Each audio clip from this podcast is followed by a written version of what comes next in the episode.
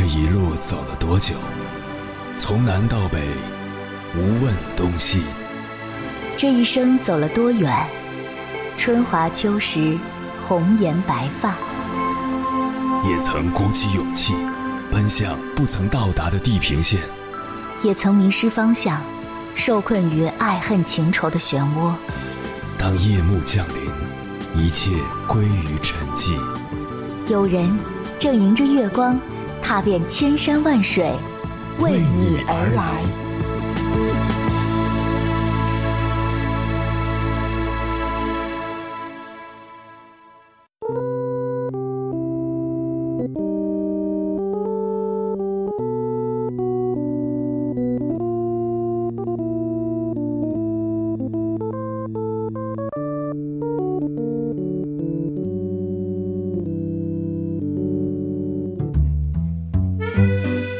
如今，快乐似乎变成了越来越难的一件事。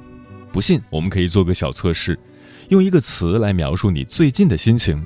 你首先想到的是快乐、满足，还是焦虑和无聊？小时候的我们经常在日记里写下：“今天又是快乐的一天。”或许正是因为小时候的我们太容易得到快乐，现在的我们渐渐退化了拥有它的能力。契诃夫说过。生活就是一个恼人的牢笼，深以为然。在人生这座牢笼里，总是有诸多无奈、压抑与愤恨，你我囿于其中。越长大就越孤单，越挣扎就越难过。以前总是哭着哭着就笑了，而现在却是笑着笑着就哭了。仔细想想，人为什么不快乐？我想。无非是生而为人，多的是身不由己和无可奈何，在历经了现实的残酷之后，渐渐遗忘了活着的本质意义。其实，人生不论繁华或沉寂，都是自己缔造的天空，有属于自己的色彩。而一个快乐的人生，才是对自己的善待，才不辜负生活的精彩。那么，生活中的快乐在哪里呢？听过这样一个故事。一天，著名专栏作家哈里斯和朋友在报摊上买报纸。朋友礼貌地对摊主说了声谢谢，但摊主却板着脸，没有任何回应。他们继续前行时，哈里斯问道：“这家伙态度很差，是不是？”朋友说：“他每天都是这样的。”哈里斯又问：“那你为什么还要对他那么客气？”朋友答：“为什么我要让他决定我的行为？”这个故事很有意思。哈里斯从中得到的启示是：每个人心中都有把快乐的钥匙，但我们却常在不知不觉中把它交给别人掌管。一个妻子抱怨道：“我活得很不快乐，因为老公经常出差不在家。”一位妈妈说：“我的孩子不听话，让我很生气。”男人可能说：“上司不赏识我，所以我情绪低落。”婆婆说：“我的媳妇儿不孝顺，我真命苦。”这些人都做了相同的决定，就是让别人来控制自己的心情。当我们允许别人掌控我们的情绪时，我们便觉得自己是受害者，于是抱怨与愤怒成为我们唯一的选择。我们开始怪罪他人，并且传达一个信息：我这样痛苦都是你造成的，你要为我的痛苦负责。这样的人使别人不喜欢接近，甚至望而生畏。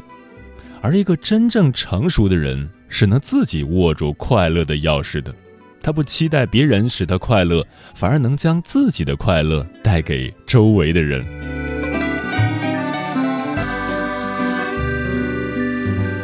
凌晨时分，思念跨越千山万水，你的爱和梦想都可以在我这里安放。各位夜行者，深夜不孤单，我是迎波，绰号鸭先生。陪你穿越黑夜，迎接黎明曙光。今晚跟朋友们聊的话题是：快乐何处寻？何处寻快乐？从前年少不知忧愁为何物，现在长大才知快乐有多难。越来越多的人对生活失去了热情，只有满心的委屈和疲惫。学生抱怨作业多，白领抱怨工作累，官员抱怨应酬多。男人抱怨压力大，妇女抱怨家务忙，老人抱怨子女不回家。生而为人，虽然知道苦累是常态，但还是会感到无奈。如果学不会自我开解，就会一直为这些琐事烦恼。关于这个话题，如果你想和我交流，可以通过微信平台“中国交通广播”和我分享你的心声。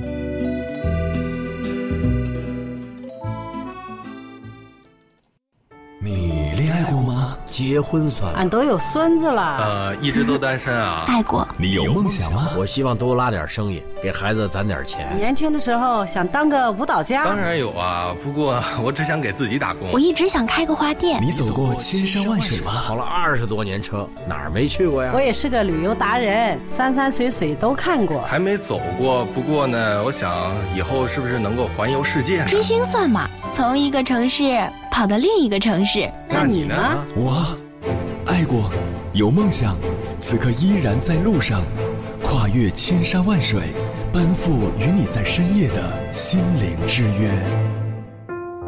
中央人民广播电台交通广播《心灵夜话》栏目，千山万水只为你，我是迎波，让我收藏你夜晚的思念。一直以来，关于获得快乐的方法在网络上层出不穷，人人都渴望快乐，但快乐似乎总是可望而不可及。实际上，我们一直以来都陷在了快乐的误区里。今晚千山万水只为你，跟朋友们分享的第一篇文章选自有书，名字叫《学会让自己快乐的十五个法则》，作者曾小鱼。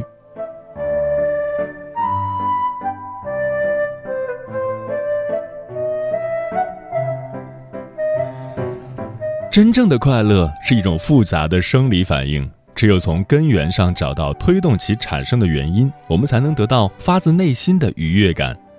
我查找了大量资料，从中整理了十五个触发身体快乐机制的法则。一，给自己建立正反馈机制。人的大脑有其独特的奖励机制。当我们完成某个目标，大脑就会分泌多巴胺，让我们感到心情愉悦，对事情产生更高的积极性。迷茫、焦虑的时候，给自己设立正反馈机制，将长期目标拆解为短期目标，提前写下一天的任务清单，每完成一件小事就给自己一个奖励。梳理工作的同时，还能缓解心理压力，提高效率，完成目标的成就感也会带来良好的快乐体验。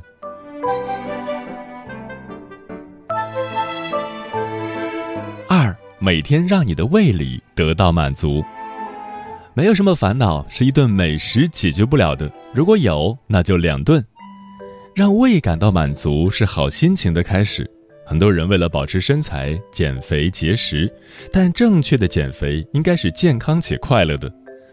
食物中含有的色氨酸可以促进身体释放血清素，改善焦虑，降低压力，既能享受快乐，又能调理身体。正所谓人间烟火气，最抚凡人心。再糟糕的心情，有了美食的陪伴，也会变得温柔可爱、豁然开朗。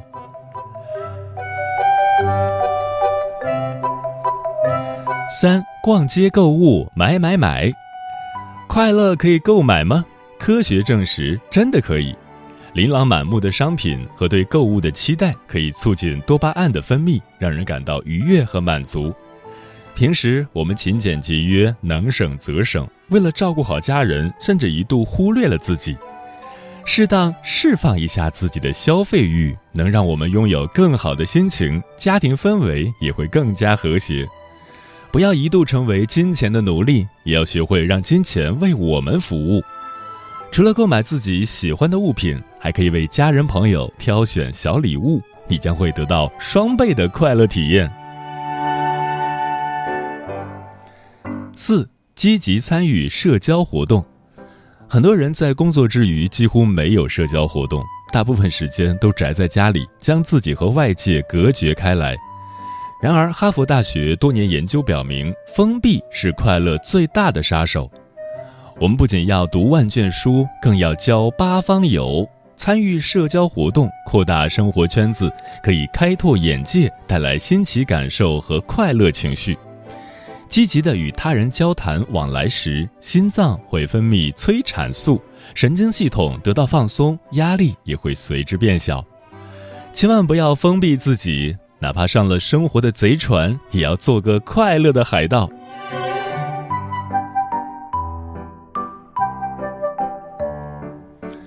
五，与人交往时缩小愤怒的应该圈。心理学上有个词叫“应该圈”，是你认为应该如此或不该如此的范围，它可大可小。别人一句无心的话，一个看不惯的行为，你觉得应该生气，这个圈子就会扩大。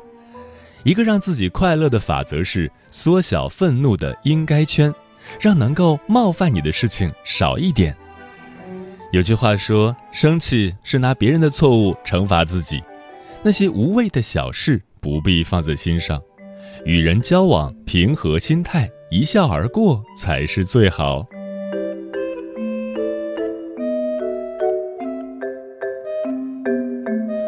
六，每天步行半小时。俗话说，饭后百步走，活到九十九。步行是最简单的运动方式。研究表明，每天步行半小时能让自己心情愉快、体重下降、身体健康。大脑在此时呈现的活化状态，会让多种快乐素，例如多巴胺、血清素、催产素等同时发挥作用。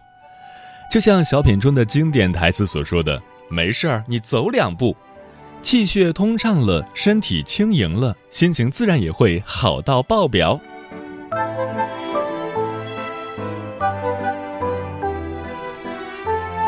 七每周坚持做一些中量级的运动，生命在于运动。一些长时间的连续性的有氧运动，例如慢跑、游泳、跳绳、骑行等，不仅能够提高免疫力，还能够让大脑释放情绪元素内啡肽，让人感到心心愉悦、温和平静。内啡肽又被称为年轻激素，可以极大程度降低焦虑情绪，相当于天然的镇痛剂。久坐或是长期不动的人，很容易感到精神疲惫、浑身酸痛。这时候，不妨到户外做一些运动，恢复下精气神儿。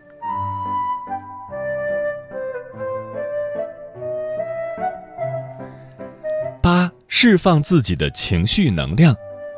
我们常常被要求做一个情绪稳定的成年人，不敢表达我们的负面情绪，于是慢慢学会了压抑自己、掩盖自己。但负面的情绪能量一旦在体内堆积，就会转而向内攻击身体的各个器官。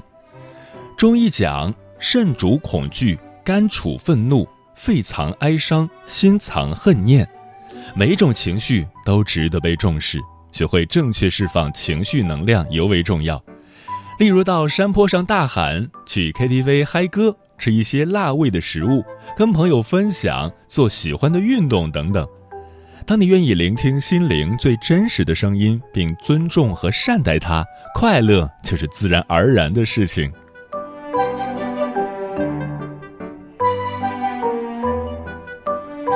九，不用过分苛责自己。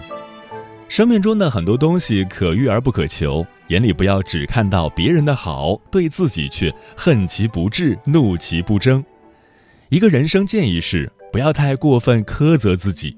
很多事情只要尽力了，哪怕结果没有预想般完美，也不必埋怨。你拥有的一切都是靠自己的双手努力得来的，这就是最好的。以平常心观世界，以欢喜心过生活，不骄不羡不妒不惧，才能发自内心的快乐和坦然。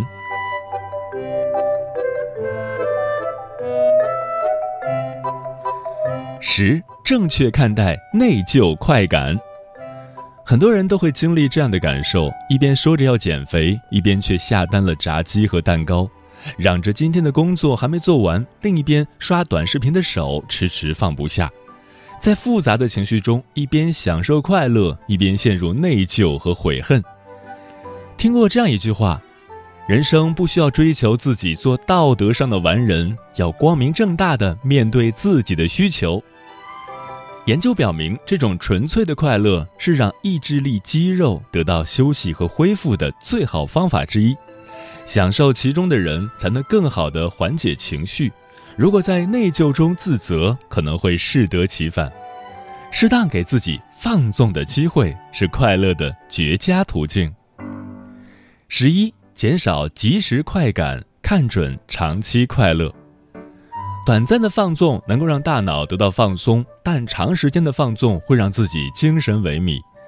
很多人抱着手机就不撒手，躺在床上从早玩到晚，这种长时间的沉浸状态只会不断消耗自己的快乐觉知。延迟满足能够让我们拥有制造快乐的力量，而非被动的吸收某种即时快感。例如，读一本好书，培养一项自己的兴趣爱好，学习喜欢的课程等，学会减少即时快感，看准长期快乐。身心产生的愉悦感会更加持久。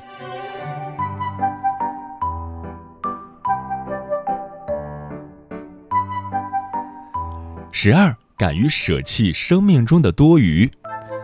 曾经有人问过杰出的雕塑家罗丹：“什么是艺术？”他毫不迟疑的回答：“减去多余的部分。”人生亦是如此，生命其实就是舍弃的艺术。人活一辈子，真正需要的东西其实并不多。定期清理生命中的多余，能够让我们专注在真正重要的事情上。例如，整理房间，扔掉那些不需要、不适合的物品；少买多扔，不断的给人生做减法。家里的东西越少，人就越快乐。除此之外，不合适的人当舍，不舒服的关系当弃。敢于断舍离的人，才能拥有更纯粹、更快乐的人生。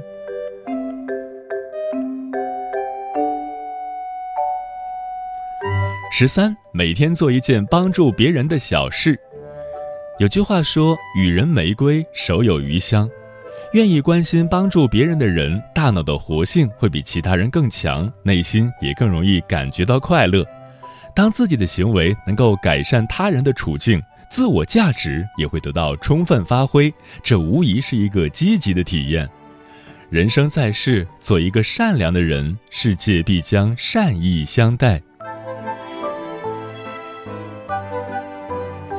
十四，好好睡觉，早睡早起。最佳的睡眠时间是在晚上十一点前。十一点之后，身体器官开始进行自我修复，例如肝脏会开始排毒，入睡状态更有利于器官代谢。睡眠时，身体会分泌褪黑素，能使血压下降、心率减缓、免疫力上升，甚至还有杀死癌细胞的功效。充足的睡眠可以让我们产生积极的情绪，再不开心的事儿，先睡一觉再说。十五，放掉你的执念。有个人失足滑落悬崖，眼看着就要坠入深谷时，他抓住了一根枯枝，他向佛陀求救。佛陀说：“你把手放开，就能从生死桎梏中解脱出来了。”那人觉得很荒谬，迟迟不肯放手。其实他距地面仅有一米，只是他看不到。所谓的悬崖，未必就是万丈深渊。放手后的结果也未必就是死路一条。生活中，我们放不下的人和事，就像那悬崖峭壁上的枯枝，以为是救赎，结果却是桎梏。人活一辈子，千万不要被执念束缚住了手脚，而失去应该珍惜的人生。就像曾国藩所说的：“物来顺应，未来不迎，当时不杂，既过不恋。”只有放掉执念。才能得到真正的快乐。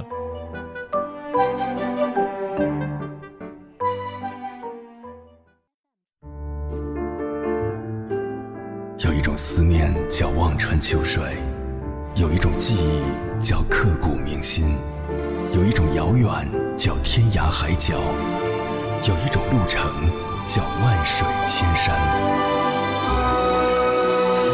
千山万水只为你，千山万水只为你，正在路上。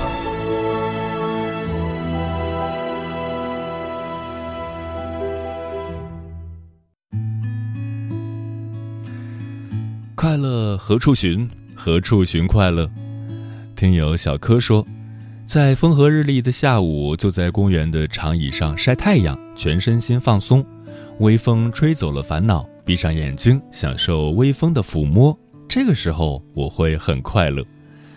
肖华说：“我认为真正的快乐其实很简单，比如说早晨起来看见明媚的阳光照进屋内，然后你看着窗外感叹一声：啊，今天天气真好！天气的美好让我感到快乐。出门的时候碰到邻居面带微笑的和我打招呼，这也是一种快乐。放学或者下班回家的时候，无意间看到天边美丽的彩霞，然后感慨一声。”有生之年还能看到这样的美景，好开心。小喵说：“坐标山西，最近山西连续好几天下大雨，真希望能够多一些晴天。此时此刻的快乐就是外面的雨声吵得我睡不着觉，打开广播听到了鸭先生的节目。”城门革新说：“感谢刚刚过去的十一假期，让我努力的追寻快乐的足迹。”白天在工作中去编创老师学生中考复习所需要的试题，虽累犹荣；深夜在音乐里陶冶繁忙生活之外的温柔性情，宁静致远。也曾想提起脚步观赏风景，但若心怀山水，无论身处何境，皆是旅行。枫叶轻飘说：“快乐是一种心情，乐观是一种心态。”快不快乐都来源于自己，要让自己活得简单点儿、糊涂点儿、开心点儿。立位人说：“记得十几岁的时候看过一句西方的谚语，当母亲禁止小孩子吮吸手指头的时候，不快乐的人生就开始了。”当时很懵懂，现在重新想起来，发现这个道理很深刻。有人把快乐建立在金钱利益的物质基础之上，有人把快乐寄托在琴棋书画等精神世界之中，有人单单依靠安全感、爱情关怀被满足就能够得到快乐。这些都是向外所求的过程，终会因环境和条件的改变而丧失。只有真正参透快乐本质的人，才懂得向内探寻，从心灵的甘泉中获取快乐的甜美。杰西卡说：“刚读研一，迈入新的人生阶段，最快乐的莫过于一点一滴积累的正反馈。但是很多东西都是无形的，沉住气，慢慢来。我选择滚烫的人生。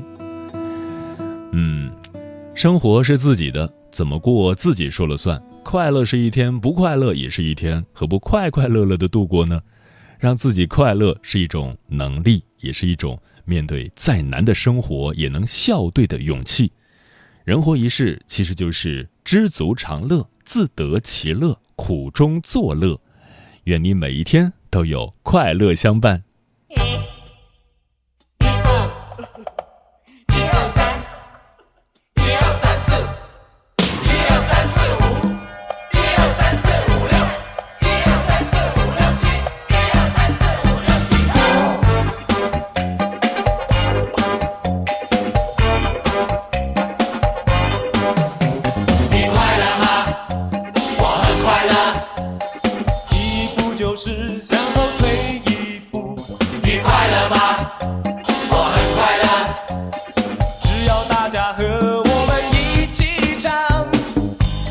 其实